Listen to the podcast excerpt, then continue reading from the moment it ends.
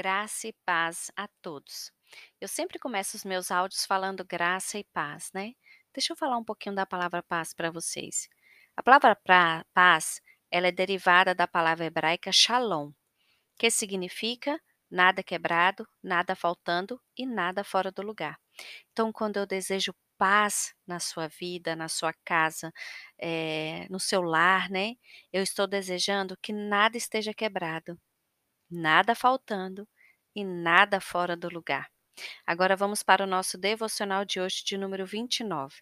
Verdade eterna para resultados eternos. Em 2 Coríntios 5,17 fala que se alguém está em Cristo, nova criatura é. As coisas antigas já passaram, eis que surgiram coisas novas. Verdades eternas produzem resultados eternos. Para você acabar com a mentira na sua vida, você precisa voltar a verdades que existiam antes da mentira. Se você acredita em mentira, então você passa a ter medo da verdade. Desviar-se da verdade para voltar-se para uma mentira faz com que a luz em nós se transforme em trevas. Perdemos de vista o eterno e passamos a ficar limitados ao óbvio.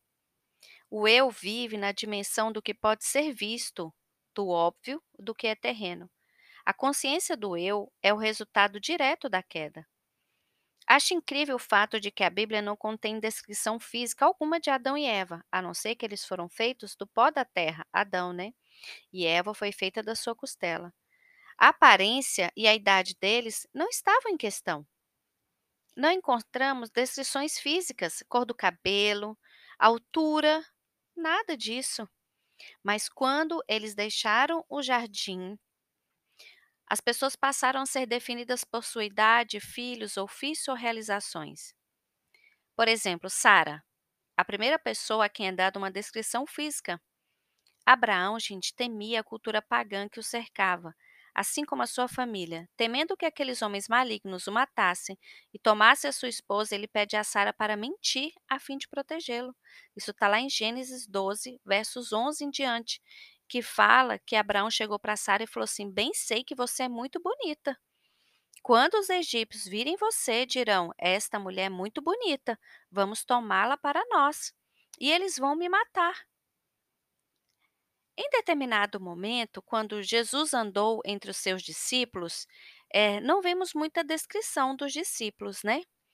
Mas agora Jesus está no céu. É impossível a gente conhecê-lo como homem, em termos naturais e físicos. Agora aprendemos sobre ele pelo Espírito, por intermédio da Bíblia. Ele é revelado progressivamente, não como um filho do homem, mas como um filho de Deus. Os discípulos de Jesus o conheceram como homem natural, mas agora ele é revelado como Deus eterno. Paulo advertiu, advertiu os cristãos para que adotassem essa mesma forma de verem uns aos outros, para olharem além do que é terreno, do que é óbvio, para vislumbrar o que é eterno.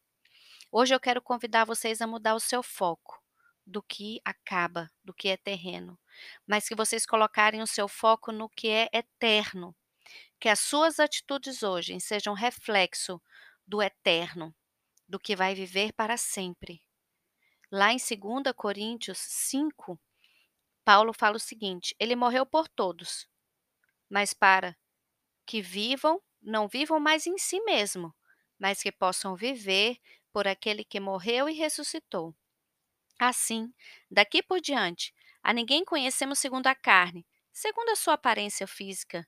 E se antes conhecemos a Cristo segundo a carne, já agora não conhecemos mais desse modo. Quando nos voltamos para Cristo, a mortalha da morte é arrancada, a venda dos nossos olhos são arrancados e podemos vislumbrar o que é eterno. É um processo que envolve reprogramação de mente, porque durante muito tempo a nossa mente foi programada somente para as coisas terrenas. Em vez de servir o eu, Agora precisamos sujeitar e submeter a nossa vontade ao Criador. Deixe de falar assim, eu quero, e vamos ver o que Deus tem para mim? Para perder a consciência do eu, precisamos adquirir a consciência de Deus. Então hoje eu quero te convidar. Você está ainda com uma venda sobre os seus olhos para o que é eterno? Ou as verdades eternas de Deus já fazem parte da sua vida? Separe alguns instantes para avaliar o que ocupa sua mente e o seu coração. Como você pode focar mais em Deus e menos nas preocupações egoístas? Vamos orar?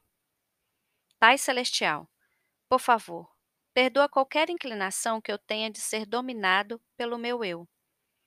Tu dissestes que eu devia tomar a cruz, negar a mim mesmo e seguir-te. Senhor, por tempo demais não neguei a mim mesmo. Tenho andado extremamente voltado para mim mesmo. Tenho vivido para proteger e suprir as minhas próprias necessidades. Por favor, perdoa-me. Renuncio à natureza caída que busca servir ao eu e te peço que me ensines a te servir. Quero me tornar cada vez mais voltado para a tua vontade e os teus caminhos, e cada vez menos voltada para a minha própria vontade e para os meus caminhos. Restaura a minha visão, abra os meus olhos, deixe-me vislumbrar novamente o que é eterno, e me afaste do que é terreno. Desvie os meus olhos de mim mesmo e os volto para ti. Em nome de Jesus. Amém.